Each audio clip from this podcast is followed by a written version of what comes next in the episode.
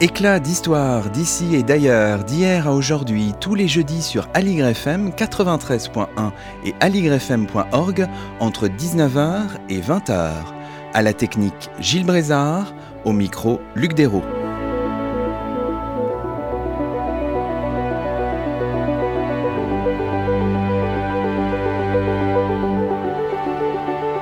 Bonsoir à toutes et à tous, c'est le 34e numéro d'Éclat d'Histoire sur Aligre FM et nous avons le plaisir d'accueillir à notre micro Romain Tiquet. Bonsoir à vous. Bonsoir. Romain Tiquet, vous êtes docteur de l'Université Humboldt de Berlin, chercheur postdoctoral auprès du département d'histoire de l'Université de Genève. Vous avez publié il y a quelques semaines un ouvrage intitulé Travail forcé et mobilisation de la main-d'œuvre au Sénégal, année 1920-1960, un livre préfacé par Alexander Keys, postfacé par Andreas Eckert et publié aux presses universitaires de Rennes. Ce soir, nous traitons de l'obsession coloniale de mise au travail et d'ordre social au Sénégal et en Afrique occidentale française, dans une chronologie inédite qui va des années 1920 à la fin des années 1960, soit bien après l'abolition du travail forcé en 1946 et même après l'indépendance obtenue par le Sénégal en 1960 précisément. Alors comme d'habitude dans cette émission, on va essayer de revenir un peu sur le, le projet de votre livre. Alors vous dites dans votre introduction, je vous cite, le présent ouvrage, issu d'une thèse de doctorat, se propose d'apporter un nouvel éclairage sur le système de travail forcé mis en place en AOF, Afrique occidentale française,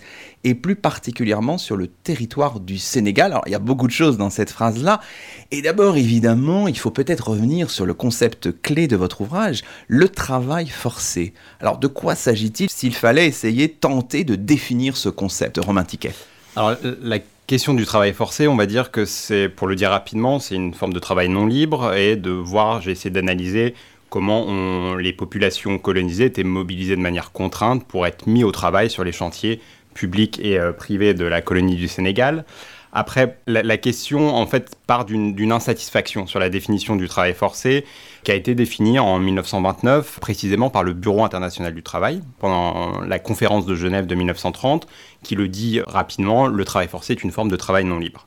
Et cette définition, pour moi, me, me satisfaisait pas, parce qu'elle ne permettait pas de rendre compte en fait de l'organisation et du fonctionnement au quotidien de ces formes de mobilisation contrainte dans la colonie et en particulier, on y reviendra peut-être sur la question des sources, mais dans les archives que j'ai pu utiliser, la question du travail forcé, le terme même n'est jamais employé par les administrateurs coloniaux.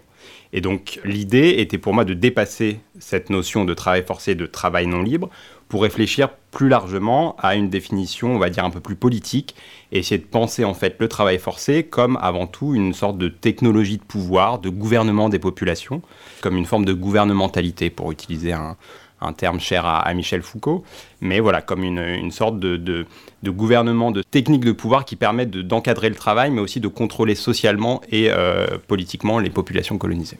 Vous le dites à un moment, il s'agit de penser avec le terme de travail forcé. Alors qu'est-ce que, qu'est-ce que ça veut dire exactement? La première question que je m'étais posée, c'était de savoir comment penser le travail forcé. Et donc voilà, j'étais insatisfait sur la définition, euh, qu'est-ce que le travail forcé? Et donc essayer en fait de réfléchir plus largement à ce que me permettait de dire, à, quoi me permettait de réfléchir le travail forcé plus largement, et en particulier en fait à m'intéresser aux relations entre différents acteurs qui sont touchés au quotidien par le travail forcé, à savoir les populations mises sous contrainte sur les chantiers, mais aussi d'autres acteurs, que ce soit euh, les chefs dits traditionnels avec des, grands guillemets, mais les chefs coutumiers recruteurs de, travailleurs, les planteurs privés, les colons, mais aussi les administrateurs coloniaux. Et l'idée, c'était en fait, en parlant de, penser avec le travail forcé, c'est plus largement penser en fait le quotidien de l'administration coloniale et le quotidien de contraintes économiques mis en place par l'administration coloniale au Sénégal et plus largement en Afrique de l'Ouest euh, francophone. Alors d'emblée dans votre introduction, vous, distinguez plusieurs formes du, travail forcé, en commençant, et on peut peut-être les présenter d'emblée pour que les choses soient, soient, soient claires hein, pour nos auditeurs, vous commencez par la prestation ou impôt de, sueur, sort de, corvée contemporaine. Alors est-ce qu'on pourrait en dire un mot? De quoi, de quoi s'agit-il précisément là? L'impôt de sueur, la, la, formulation je la trouve assez intéressante, un autre chercheur l'avait utilisé, c'est vraiment un, impôt payé donc en travail, pas en argent. Et euh, l'idée dans la colonie du Sénégal et en, Afrique occidentale française, tous les hommes entre 18 ans et 60 ans étaient soumis à un nombre de journées de travail obligatoires essentiellement sur les chantiers routiers, construire les routes et les infrastructures routières, qui est un peu le, fer de lance de l'économie politique coloniale. Il faut créer des réseaux routiers pour faire avancer les matières premières. Et la prestation est vraiment au cœur du système euh, de travail forcé euh, sur le territoire. Et donc c'est vrai que ça fait penser vraiment aux corvées de l'ancien régime. Hein. Il y a quelque chose de... Il y a une, filiation directe et dans les, dans les débats même entre administrateurs coloniaux, on parle de, l'ancienne corvée féodale. Il y a vraiment une, filiation. Euh.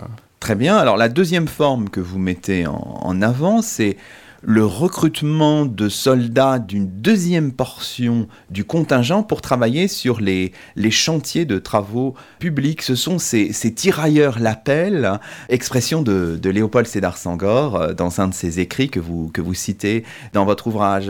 Précisons peut-être la deuxième portion du contingent, de quoi, de quoi s'agit-il Alors sans rentrer dans, les détails techniques, mais c'est vrai qu'au niveau du recrutement de l'armée coloniale, des tirailleurs euh, sénégalais, donc euh, tirailleurs sénégalais mais qui ne viennent pas que du Sénégal, mais d'Afrique de, l'Ouest francophone, la première portion, c'est les militaires qui vont être euh, sur les terrains, militaires de, carrière, et la deuxième portion, c'est les réservistes. Dans cette optique de mettre au travail les populations, les administrateurs coloniaux on pensait utiliser ces réservistes et à les mettre en fait au travail pendant deux ans sur les chantiers publics du territoire. Donc ça c'était la deuxième catégorie. La troisième catégorie c'est le, le travail euh, pénal obligatoire avec la mise en place, alors là c'est aussi intéressant, vous y revenez à maintes occasions dans votre ouvrage, la mise en place de camps pénaux mobiles. Alors les camps pénaux mobiles aussi, on, pourrait parler, euh, l'expression est peut-être un peu malheureuse, mais d'une originalité sénégalaise, c'est propre au territoire sénégalais, c'est la mise en place de prisons, de prisons mobiles qui se déplaçaient au gré des chantiers routiers. Encore une fois, la route est quand même assez structurante euh, dans cette économie euh, politique.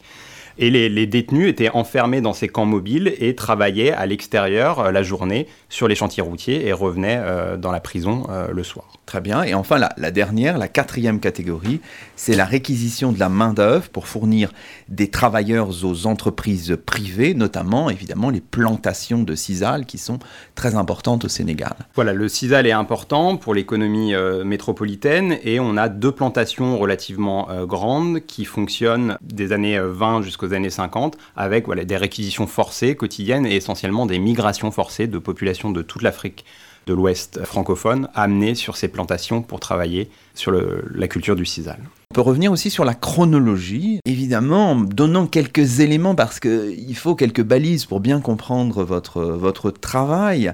Et en revenant même de manière un petit peu antérieure à, à votre point de départ, une des dates qui compte, que vous mettez en avant dans l'introduction de votre ouvrage, c'est évidemment la mise en place du régime de l'indigénat au Sénégal en 1887, puis dans l'ensemble de l'Afrique occidentale française en, en 1904. C'est un point de départ sans doute euh, important, Romain Tiquet. C'est un point de départ important parce qu'à mon sens, et ça a été beaucoup étudié, c'est la matrice aussi de la violence coloniale. Le régime de l'indigénat, c'est un régime de sanctions administratives qui distingue les sujets coloniaux, non citoyens français, des citoyens français et des euh, colonisateurs. Et on est vraiment sur un régime de sanctions qui permet de euh, contraindre les populations à payer des impôts, à travailler, à être euh, recrutées militairement. Et donc on est vraiment au cœur de la matrice coloniale stigmatisante entre sujets indigènes et euh, population, matrice de la violence. Ça, c'est à la fin du 19e siècle. Et vous le rappelez également dans votre introduction, le travail forcé, progressivement cadré, institutionnalisé dans les années 1920. Là, là, il y a quelques dates importantes. Alors, c'est pas toujours facile de se repérer dans le maquis, si j'ose dire, de la réglementation, de la législation, mais vous donnez quelques dates qui sont quand même structurantes et qu'on peut peut-être rappeler. Il y a des, réglementations sur le travail, donc en octobre 1925 sur les, euh, le travail public en Afrique occidentale française et donc au Sénégal. On a une date relativement structurante qui est un peu un, point de départ de ce travail, c'est la Convention de Genève sur le travail forcé de 1930, mhm. qui essaye de statuer sur la question donc, du travail forcé. Et on a tout un ensemble d'autres euh, dates de, de réglementation locale qui répondent en quelque sorte à cette convention de 1930 charte de Genève propre au Sénégal. Il faut garder en tête que la France ne ratifie pas la Convention de Genève du travail forcé et fait sa réglementation localement dans une optique de, à la fois de minimiser euh, les critiques au niveau international face à la Convention de Genève qui réglemente le travail forcé, tout en essayant de continuer en fait à, à mobiliser de manière forcée localement les populations. Ce qui est important dans cette réglementation, à mon sens, c'est le terme même de réglementation, c'est-à-dire que les administrateurs, l'administration coloniale met en place toute une législation pour légaliser un système abusif en son essence. Et pour moi, peut-être plus important que les dates, c'est vraiment cette idée d'institutionnalisation de la contrainte qui est déterminante à cette époque dans les années 20. Alors, il y a des allers-retours hein, qui sont assez intéressants aussi, c'est-à-dire qu'au moment du, du Front populaire, évidemment, on décide finalement de ratifier, et puis ensuite on revient en arrière au début de la Seconde Guerre mondiale, et avec évidemment le, régime de Vichy. Donc il y a des spécificités, des allers-retours qui sont liés aussi bien sûr au contexte politique, hein, qui est très important et qui est mouvant, évidemment. Complètement, euh, ce contexte politique, euh, comme vous l'avez euh, très bien dit, lié essentiellement à la Seconde Guerre mondiale, à l'effort de guerre, au régime de Vichy.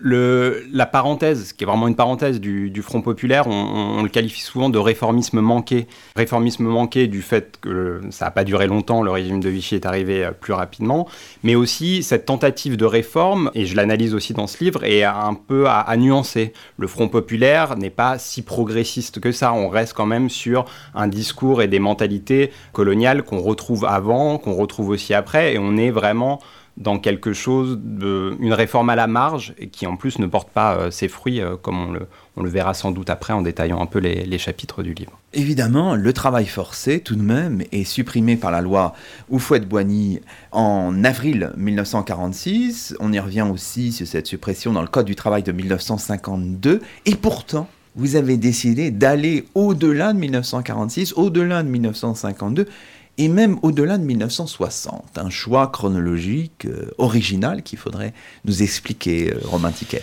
Alors ce choix chronologique est dû à plusieurs facteurs. Alors premièrement, l'historiographie, les, chercheurs qui ont écrit sur le, sur le sujet s'arrêtent le plus souvent en 1946, puisque c'est une, rupture relativement aussi commode, la loi qui abolit le travail forcé. La question euh, qui s'est posée, c'est en analysant cette loi, ces deux articles, la loi Oufouette-Boigny de 1946, deux articles de loi qui disent que le travail forcé est aboli et euh, ça prend acte dans les mois qui suivent. La question qui se pose, c'est qu'il n'y a aucune définition du travail forcé qui est donnée et il n'y a aucune sanction qui est proposée si certaines personnes continuent à employer de manière forcée des, des individus. Et on se rend compte dans les archives et euh, sur le terrain que ces pratiques continuaient, ce qui est assez logique en quelque sorte. Les mentalités ne changent pas du jour au lendemain, même si on a une loi, une rupture légale qui est mise en place. Et donc mon travail a été de réfléchir à euh, penser, euh, penser avec le travail forcé, penser au-delà du travail forcé, à réfléchir à ces continuités et à déconstruire en fait des euh, ruptures chronologiques qui peuvent être un peu fictives ou en tout cas construites par les chercheurs et essayer de dépasser ces ruptures-là pour penser euh, le travail forcé, donc au-delà de 46 et au-delà de l'indépendance aussi, de voir qu'est-ce qui se passe avec de nouvelles autorités indépendantes euh, à ce moment-là. Parce que vous dites que après l'indépendance, la question de la mobilisation nationale, de la mise au travail des populations utilise notamment une rhétorique de l'État colonial aussi. On pense par exemple au plan quadriennal de 1961 mise en œuvre par euh, ce duo, hein, Mamadou Dia et Léopold Sédar Senghor, Mamadou Dia à la, à la présidence du gouvernement, Léopold Sédar Senghor à la présidence du, du Sénégal. Donc il y a récupération, réutilisation d'une rhétorique ancienne et qu'on pensait évidemment avec l'indépendance euh, caduque, mais qui ne l'est pas complètement. Qui ne l'est pas complètement. Alors c'est vrai que je ne veux pas rentrer dans le mimétisme simpliste en, en disant que la, période post-coloniale est une répétition de la période coloniale. C'est pas du tout mon, mon enjeu, mais c'est vrai que ce qui m'a intéressé, c'est de voir la, la récupération d'un certain vocabulaire alors que dans le même temps, les élites postcoloniales, donc Sangor et Dia, se déterminent avant tout en rupture avec la période coloniale. Et en analysant ce que vous avez euh, très bien dit, une, sorte de dialectique, un, discours de la paresse, un discours de la volonté de mise au travail, on retrouve dans le discours des éléments euh, qu'on retrouvait pendant la période coloniale, et je le dis de manière assez provocante, mais je ne pense pas que ça soit totalement euh, faux. Il y a un aspect civilisateur aussi dans le discours des élites postcoloniales. Pour reprendre le terme de mission civilisatrice chère aux, coloniaux, c'est qu'on est dans un aspect civilisateur pour la construction nationale, pour le développement national, en comparaison à euh, l'aspect civilisateur de la période coloniale pour la mise en valeur des colonies. pour moi, ce qui était intéressant, c'était d'interroger vraiment ces permanences, ces continuités, dans le discours et dans les pratiques, plutôt que de faire, euh, de penser euh, l'indépendance comme une simple rupture euh, stricte. Et est-ce que ce, discours-là est entendu par la communauté des historiens, fait débat de la cette question précisément de, d'aller au-delà de 1960 et de faire des lignes de continuité, même s'il y a aussi évidemment des lignes de rupture, hein, ce que vous venez de dire. Est-ce que ce discours-là est bien reçu ou constitue au contraire un discours un peu repoussoir Je ne sais pas, pour certains historiens qui, travaillent en Afrique, par exemple, je ne sais pas. Non, c'est un, vrai champ de recherche, à dire, qui a, commencé il y a déjà une dizaine d'années sur la question de la transmission aussi des États coloniaux aux États post-coloniaux. Pour le dire rapidement, l'histoire des années 60, années 70 sur le continent africain tout est à faire encore. Il y a énormément de chantiers en cours et ce questionnement des héritages coloniaux ou du moins des permanences dans les mentalités, dans les pratiques, est au cœur des enjeux euh, historiques actuellement et des enjeux des historiens euh, qui travaillent sur cette question. Donc on va dire que tout est à faire et qu'il n'y a, pas, il a pas de critique sur ce, il n'y a pas un effet repoussoir, c'est plutôt un, nouveau défi euh, Très bien. recherche. On va revenir hein, sur l'historiographie, le renouvellement historiographique que vous proposez, mais Restons peut-être sur des choses peut-être encore plus simples, sur l'espace étudié. Donc vous centrez votre réflexion sur le Sénégal. Alors pourquoi le Sénégal? Pourquoi pas quelque chose de plus large? L'AOF, c'est un territoire spécifique qui méritait une analyse euh, spécifique justement. Alors c'est un territoire spécifique à plusieurs égards, c'est un peu la, tête de pont de l'Empire euh, dans l'ancienne Afrique occidentale française. Et dans l'historiographie c'est aussi un territoire qui est plus ou moins mis de côté dans les analyses sur le travail forcé parce qu'on y voit hein, le développement d'un marché du travail libre relativement précoce. Et un de mes questionnements, un des défis était de dire, OK, on a des recherches sur le marché du travail libre, mais qu'est-ce qui se passe dans les régions essentiellement en fait? Et ma première question a été de penser la géographie du travail forcé au Sénégal pour déconstruire ce que j'ai qualifié d'une historiographie dakarocentrée, c'est-à-dire de penser le Sénégal dans une sorte de globalité fictive où, parce qu'on voit à Dakar un marché du travail libre relativement précoce, on pense qu'il se passe la même chose dans le reste du territoire. Et pour moi, c'était important de déconstruire cette historiographie pour montrer que le Sénégal, qui est fait office de vitrine pour l'administration coloniale, en fait reproduit des formes très violentes et très longues de travail forcé qu'on retrouve dans d'autres territoires. Et je rajoute un autre élément, je m'intéresse au Sénégal, mais dans un, j'envisage le Sénégal aussi dans un espace connecté. Je travaille sur la question des migrations forcées et donc il y a des liens avec d'autres territoires d'Afrique euh, occidentale française, que ce soit la Haute-Volta, euh, le Burkina Faso ou euh, le Mali actuel par exemple. Oui, oui. Alors la dimension géographique, euh, l'aspect multiscalaire, donc plusieurs échelles, est très importante dans votre travail. Alors vous utilisez euh, régulièrement, vous aimez d'ailleurs cet adjectif, le mot de multisitué, des expériences, vous dites multisitué du travail forcé. Donc c'est important de, raisonner à différentes échelles. C'est important, c'est à mon sens central aussi en tant qu'historien de pouvoir naviguer avec ces différentes échelles et de montrer comment des situations très locales, même à l'échelle de l'individu, permet aussi de penser plus largement des dynamiques globales et dans cette idée de déconstruire aussi la littérature existante, de bien montrer que certaines, euh, certaines analyses ne fonctionnent pas du tout en s'intéressant à des situations euh, très locales. C'est-à-dire que concrètement, le travail forcé aboli en 1946, on regarde très localement, ça ne fonctionne pas comme ça. On a des permanences dans les formes de recrutement forcé. Et donc voilà, cette idée de naviguer entre les échelles était euh, assez centrale pour cet ouvrage. Revenons maintenant un peu à l'historiographie, au renouvellement historiographique que vous proposez, que vous revendiquez aussi. Alors il faut revenir un peu, c'est intéressant, il y a un petit moment d'égo-histoire dans votre travail, dans l'avant-propos, où vous revenez sur quelques anecdotes et vous racontez qu'au début de votre thèse, à différentes occasions, on vous a dit, mais ce travail, euh, cette recherche sur le travail forcé a déjà été faite. Évidemment, c'est une situation un peu, euh, je dirais presque épistémologique, un peu difficile, parce qu'on se dit, mais et alors, qu'est-ce que je dois proposer? Donc, c'était important aussi de revenir là-dessus, de nous raconter ça au terme de ce travail, ce travail issu d'une thèse que vous avez soutenue en 2016. On va dire que la, question de, passer derrière des grands noms, pour ne pas les citer, comme un, historien comme Frédéric Cooper ou Baba Carfal au Sénégal, a été relativement structurant dans ce travail. Et la question que je me posais était de savoir comment faire en sorte de ne pas réactualiser un travail qui a déjà été fait et de proposer quelque chose d'original. Donc c'est d'une grande naïveté, euh, j'en conviens, mais je pense que c'était nécessaire pour moi de faire état de, ça. Et c'est un, petit aspect aussi méthodologique, c'est-à-dire que ça fait partie d'une angoisse, qui, euh, d'une angoisse euh, méthodologique pour mon travail de thèse, qui a modelé et qui a construit aussi ce travail. Et pour moi, c'était nécessaire de l'évoquer et euh, d'évoquer aussi euh, les deux anecdotes dans cet avant-propos, mais aussi euh, je fais un petit clin d'œil à un petit manuel que je cite dans cet avant-propos, le manuel Les ficelles du métier de Howard Baker, où il y a quelques pages où il explique que quand quelqu'un vous dit bah voilà ne faites pas ce travail parce que ça a déjà été analysé,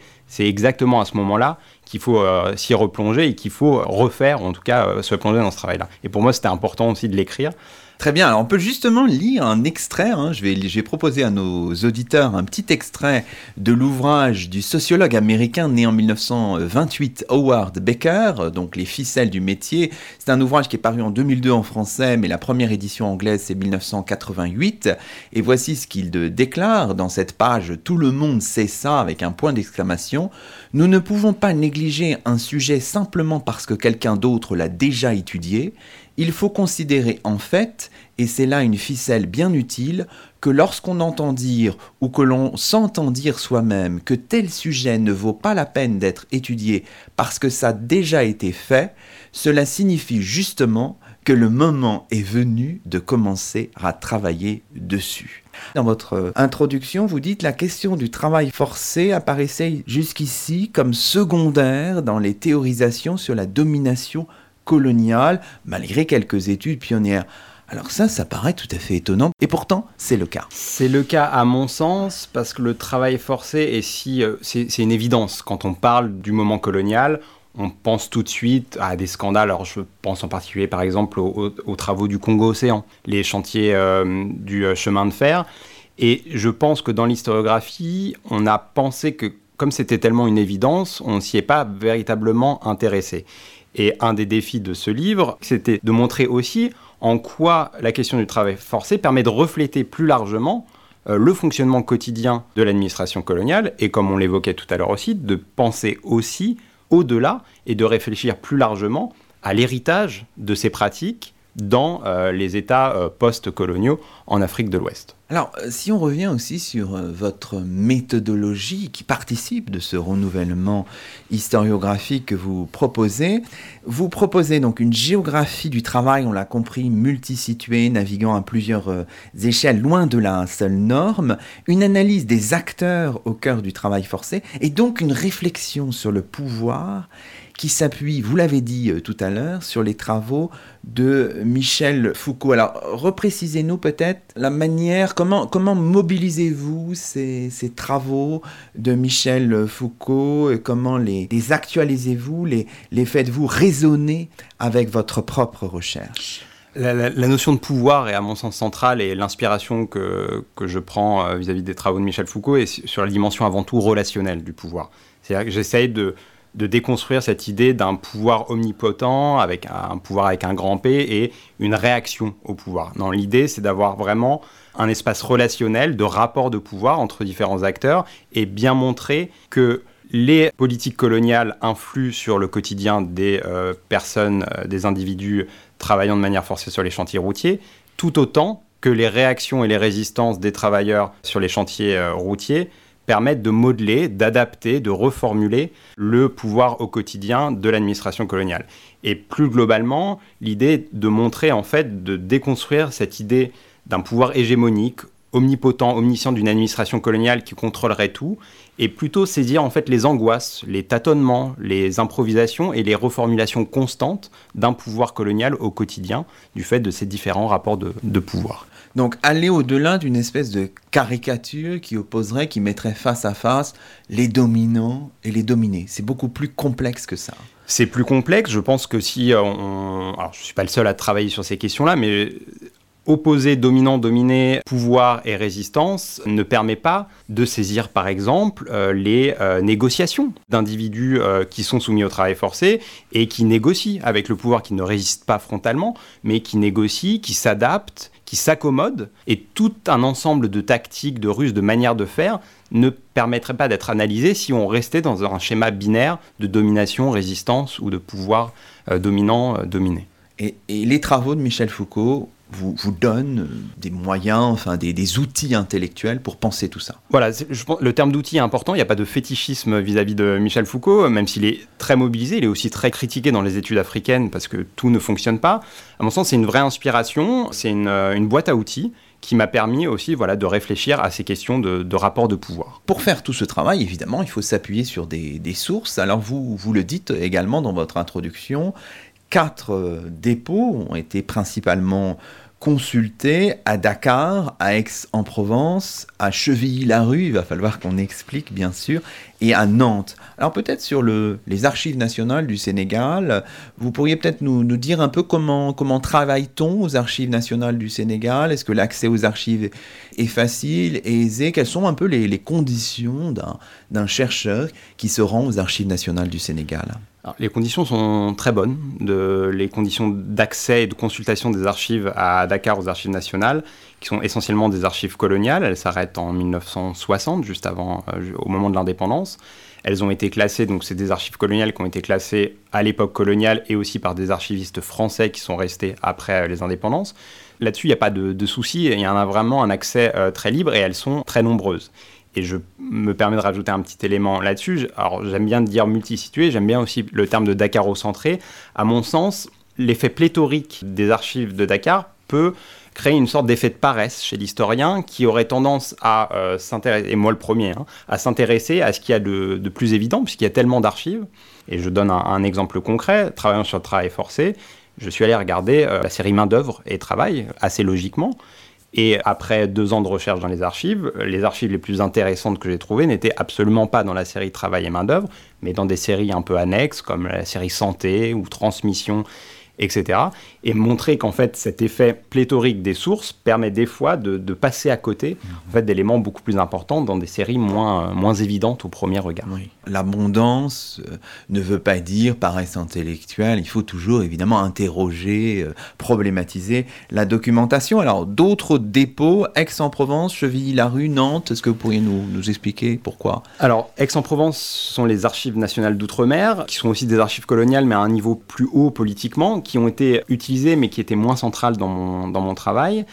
Nantes, ce sont les archives diplomatiques, les dépôts à partir des années 50 de l'ambassade de France qui était au Sénégal après l'indépendance, mais qui a commencé à collecter des éléments aussi pendant la période coloniale, qui sont des archives très riches. J'invite tous les historiens à vraiment se déplacer à Nantes, où il y a énormément d'éléments euh, qu'on ne soupçonne pas. Et enfin, Chevilly-la-Rue, c'est les archives des spiritains, donc des archives missionnaires, qui sont en libre accès, les inventaires sont en ligne. C'est dans le Val-de-Marne. Hein, c'est dans le Val-de-Marne. Et ce sont des archives très très riches avec euh, beaucoup, par exemple, de journaux de, euh, de, pères qui écrivent leur quotidien dans des missions religieuses pendant la période coloniale. Et j'ai trouvé des éléments assez intéressants qui permettaient aussi de nuancer un peu les archives coloniales très administratives. Alors pour construire votre ouvrage, pour élaborer vos problématiques, vous appuyez aussi sur des entretiens que vous avez réalisés au Sénégal, qui comptent aussi hein, dans, votre, dans votre travail, Romain C'était une, question aussi importante pour moi de, de, ne pas me fier ou de ne pas me focaliser que sur des archives écrites et essentiellement des sources coloniales, même si on peut les déconstruire. L'important aussi est d'avoir une histoire orale, des enquêtes orales. Pour la période coloniale, plus le temps avance, plus ça va être compliqué de s'entretenir avec des personnes, mais j'en ai, j'ai pu en, trouver, souvent euh, des enfants à l'époque qui étaient en fait utilisés sur les chantiers de travaux routiers. Et ça permet aussi, cette approche biographique permet encore une fois de nuancer, ou en tout cas de croiser une vision très administrative des archives avec des parcours de vie qui euh, donne des éléments de relief par rapport à certains faits, mais aussi euh, rajoute aussi des, éléments très importants qu'on ne trouve pas euh, dans les archives. Donc l'idée, c'était vraiment de croiser ces sources-là. On voit toute l'importance de consulter à la fois des archives, des manuscrits, des imprimés. La presse est importante aussi, bien sûr, puis d'élaborer de, des, des, entretiens oraux. Bon, bah écoutez, je crois que le décor est à peu près planté. Maintenant, on va pouvoir pénétrer plus avant dans, votre, dans vos problématiques fournies par cet ouvrage. Et je vous propose en attendant de marquer une pause musicale dans cette émission Éclat d'histoire sur Aligre FM. Et c'est vous qui avez fait la programmation musicale de cette émission, Romain Tiquet, et vous avez choisi un titre du groupe de folk américain Beirut, c'est Nantes sur Aligre FM.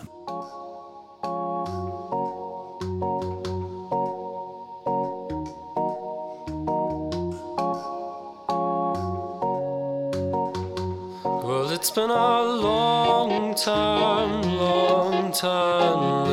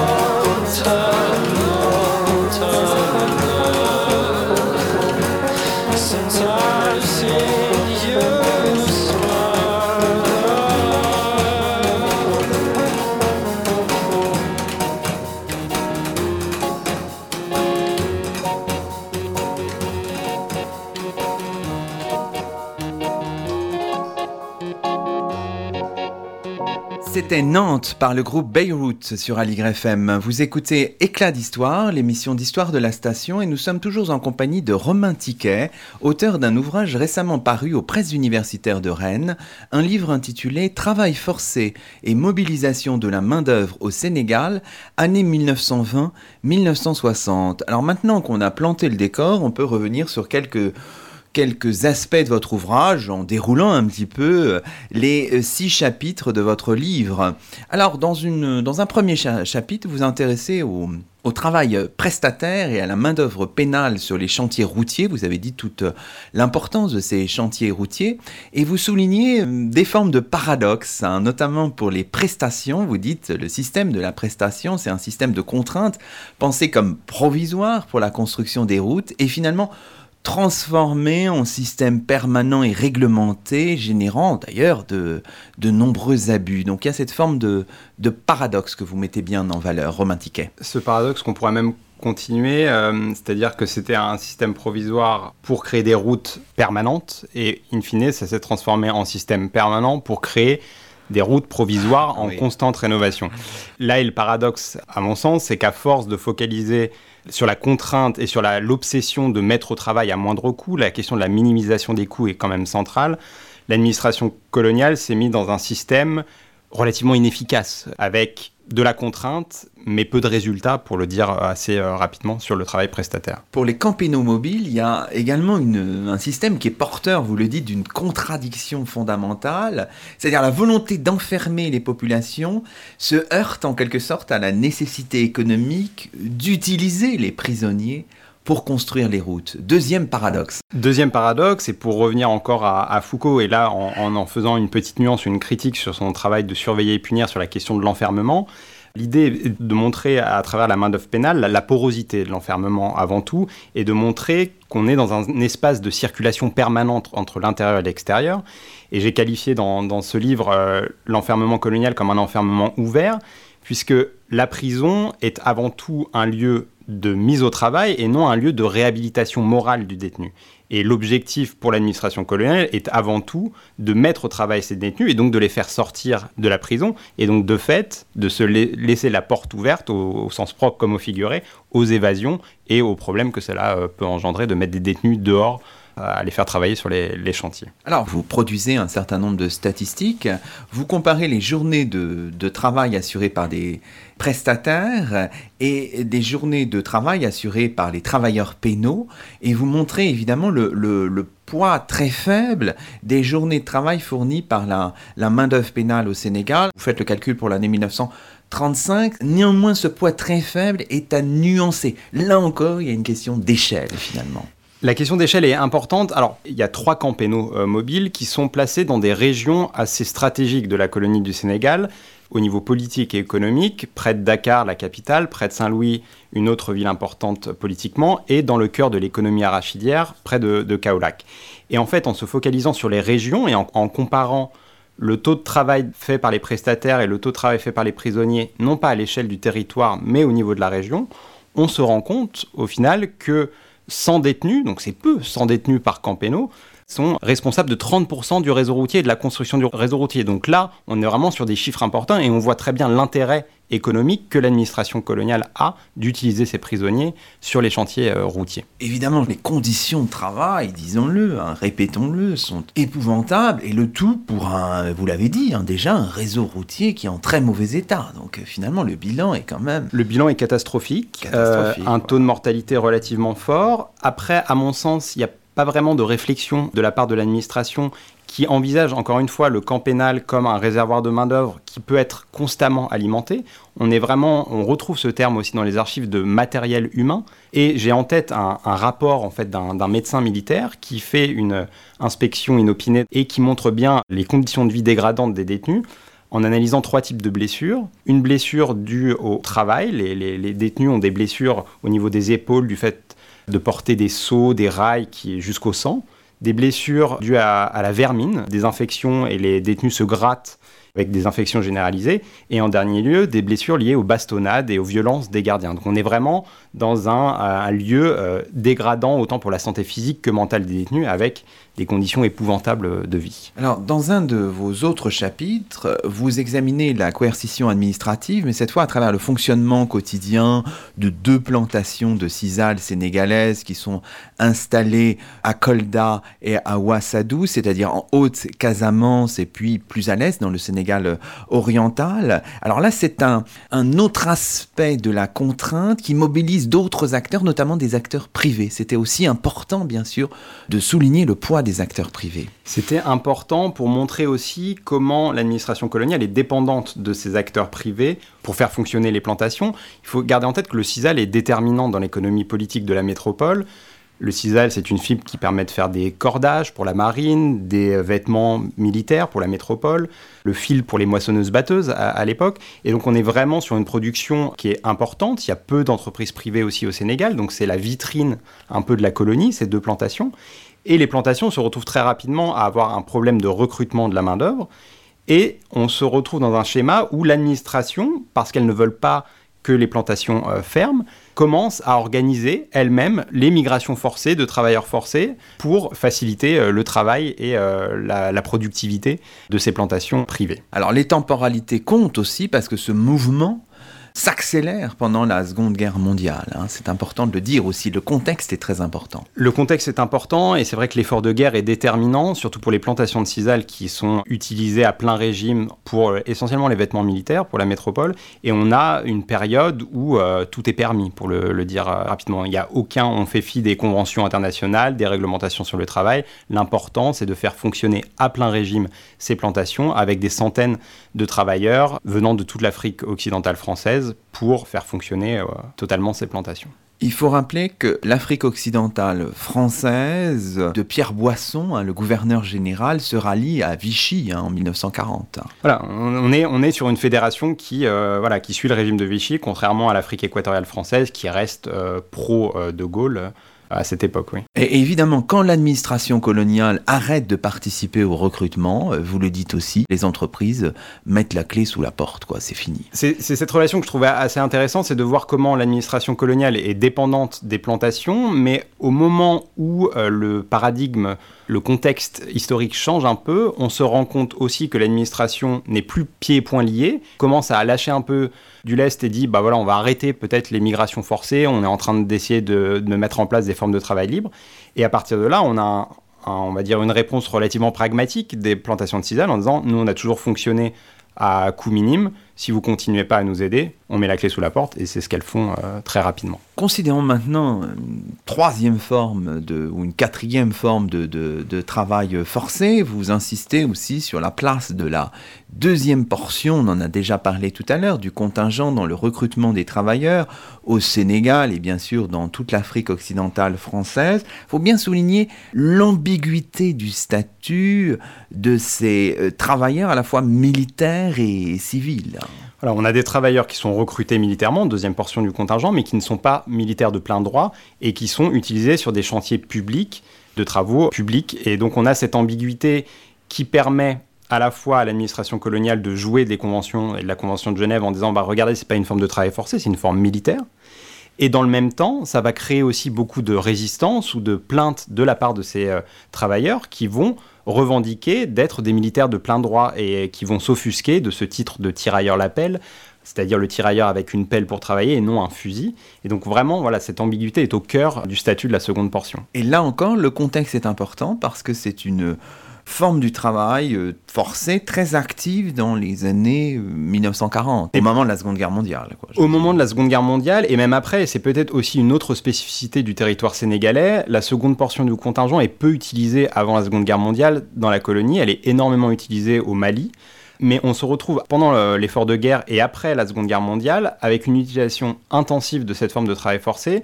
Essentiellement, l'aéroport de, Dakar, le port de Dakar a été construit par, euh, par ces militaires. On se retrouve voilà, avec une utilisation intensive et au-delà même de euh, l'abolition du travail forcé en 1946. On a, au moment des débats sur l'abolition du travail forcé au Sénégal, des travailleurs militaires qui travaillent à côté à la construction du port. On comprend donc le, fait que vous ayez souhaité dépasser cette chronologie traditionnelle. Alors vous insistez aussi dans, dans l'un de vos chapitres sur le rôle des chefs indigènes, chefs de canton, chefs de village dans la mise en pratique de la politique Alors quel rôle ont-ils euh, précisément, Romain Tiquet? Ils ont un rôle déterminant dans le recrutement des travailleurs, euh, des travailleurs forcés et ils sont vraiment, le terme d'intermédiaire n'est pas le terme le plus approprié, mais ils sont vraiment un peu entre l'administration coloniale et les travailleurs. Et le travail forcé localement ne pourrait fonctionner sans le recrutement par les chefs. Donc ils ont un, rôle central dans ce système de travail forcé. Alors évidemment, avec des abus, des exactions de plus en plus euh, dénoncées dans les années 30, on peut peut-être présenter un exemple. Dans quelques pages, vous présentez l'affaire Bokarba en 1936-1937 du nom d'un jeune chef, stagiaire je crois, de confession euh, musulmane, nommé pour administrer deux cantons de, de Basse-Casamance et qui est accusé plusieurs fois d'abus de pouvoir, d'actes d'humiliation, de faits de violence. C'était important pour vous de prendre des exemples concrets pour euh, faire dialoguer vos acteurs euh pour faire dialoguer les acteurs et pour rappeler deux choses à mon sens essentielles. La première, c'est de montrer l'autonomie que ces chefs ont euh, localement. L'administration coloniale a confiance dans la chefferie dite traditionnelle du moment qu'elle rend des comptes qu'elle collecte bien les impôts, qu'elle donne assez de travailleurs forcés. Et donc elle met de côté, on va dire, elle détourne le regard sur les exactions et les abus de ses chefs, et donc ça laisse la porte ouverte à tous ces abus. L'affaire Bokarba ou d'autres affaires que j'ai pu analyser dans ce livre étaient importantes pour moi pour montrer aussi, encore une fois, à l'échelle très locale, les acteurs qui étaient au centre de ces affaires et de montrer les enjeux de pouvoir et les relations qu'il y avait entre ce chef. Dans l'affaire Bokarba, c'est un chef musulman qui aussi dialogue avec l'administration coloniale, qui est en conflit ouvert avec les missionnaires du coin. Et donc le croisement des sources missionnaires, des sources coloniales et d'autres types de sources est aussi importante pour voilà, distinguer vraiment tout ce panel d'acteurs et les, négociations euh, qu'il y a entre, euh, entre ces acteurs. Alors, au terme de ce chapitre, euh, notamment là sur les chefs indigènes, on a aussi l'impression, vous l'avez rappelé dans cette émission, de, d'un ensemble de, de dysfonctionnements et d'une certaine forme de, de faiblesse finalement de, de l'administration coloniale. Hein. C'est aussi un trait caractéristique que j'ai voulu évoquer dans, dans ce livre, c'est de montrer en fait ce, comment l'administration coloniale navigue entre des moments de violence extrême et de, puissance, mais aussi de moments d'impuissance, d'hésitation, de, tâtonnement. Et le terme d'angoisse, je le trouve assez à propos, c'est-à-dire vraiment de... On, sent des fois l'administration coloniale perdue dans, ce qu'elle fait, elle ne pas avoir la maîtrise de ce qu'elle fait localement. Et donc voilà, on passe vraiment par des moments d'impuissance et d'improvisation qui sont au cœur en fait du quotidien euh, colonial. Il faut aussi s'intéresser aux résistances qui existent et vous présenter une gamme d'attitudes résistantes, indisciplines, esquives, ruses, typologies en quelque sorte, qu'il est possible de faire en, feuilletant les, archives. C'est plus compliqué qu'il n'en a l'air, mais euh, c'était important premièrement. Alors c'était aussi un impensé de la littérature existante sur le travail forcé.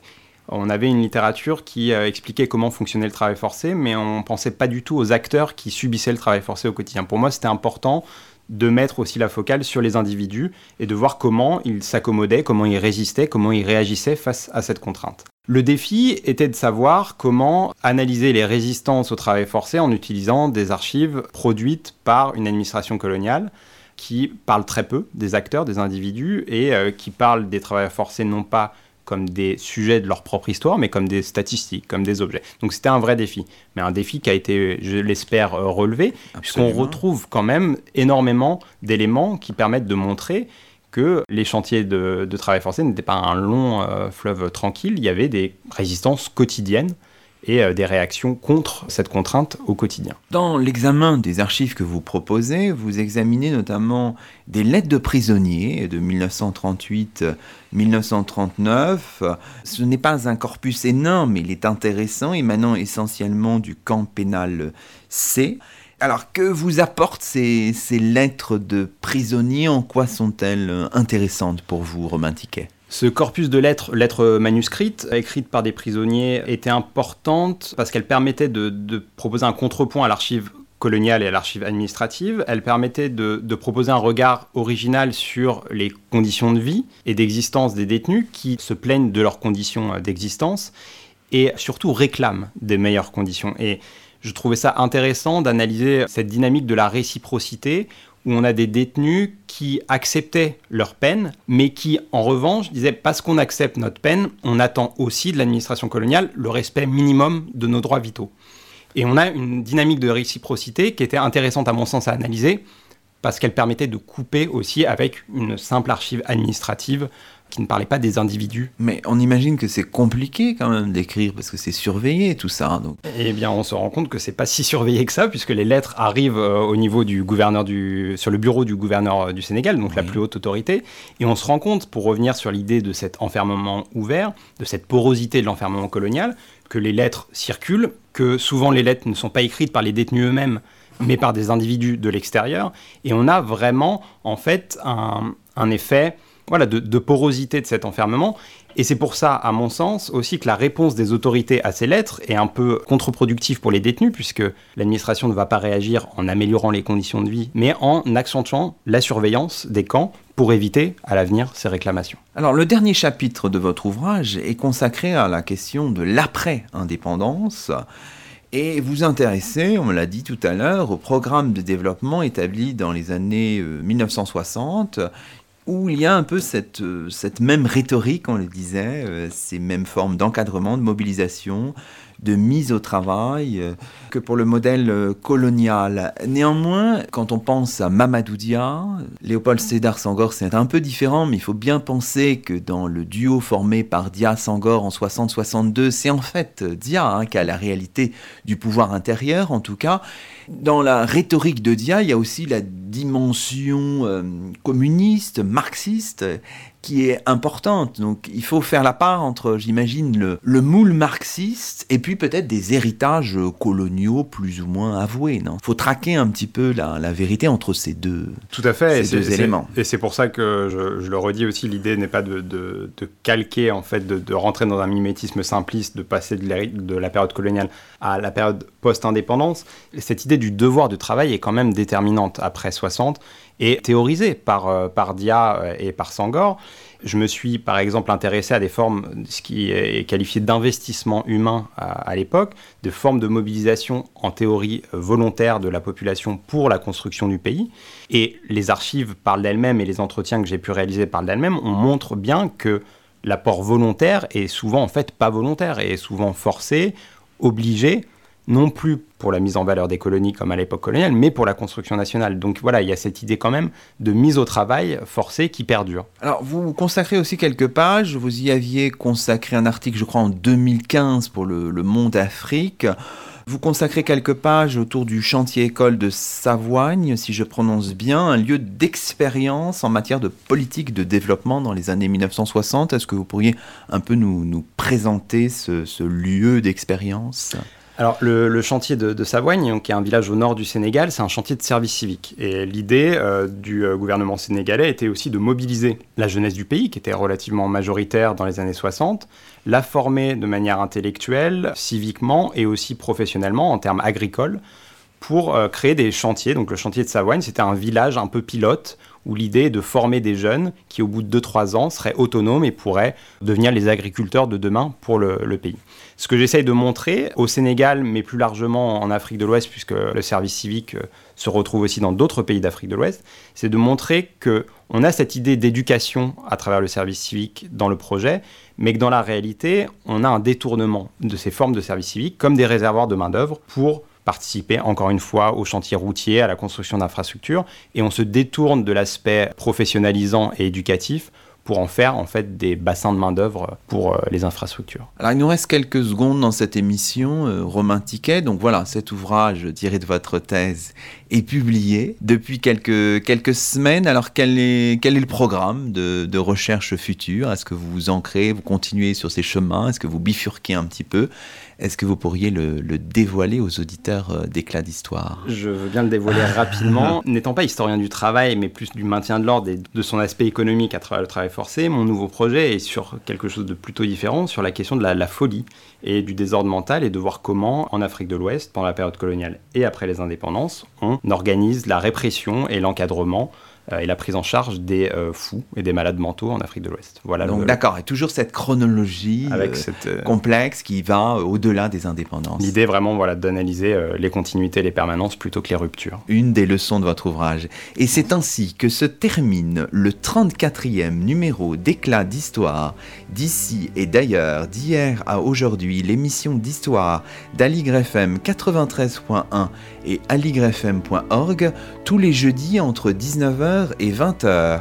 Nous étions aujourd'hui en compagnie de Romain Tiquet, docteur de l'université Humboldt de Berlin, chercheur postdoctoral auprès du département d'histoire de l'université de Genève, auteur de Travail forcé et mobilisation de la main-d'œuvre au Sénégal, année 1920-1960, un livre préfacé par Alexander Keys, postfacé par Andreas Eckert et publié aux presses universitaires de Rennes, un ouvrage très recommandé par Éclat d'Histoire. À la semaine prochaine pour un nouveau rendez-vous d'histoire sur Aligre.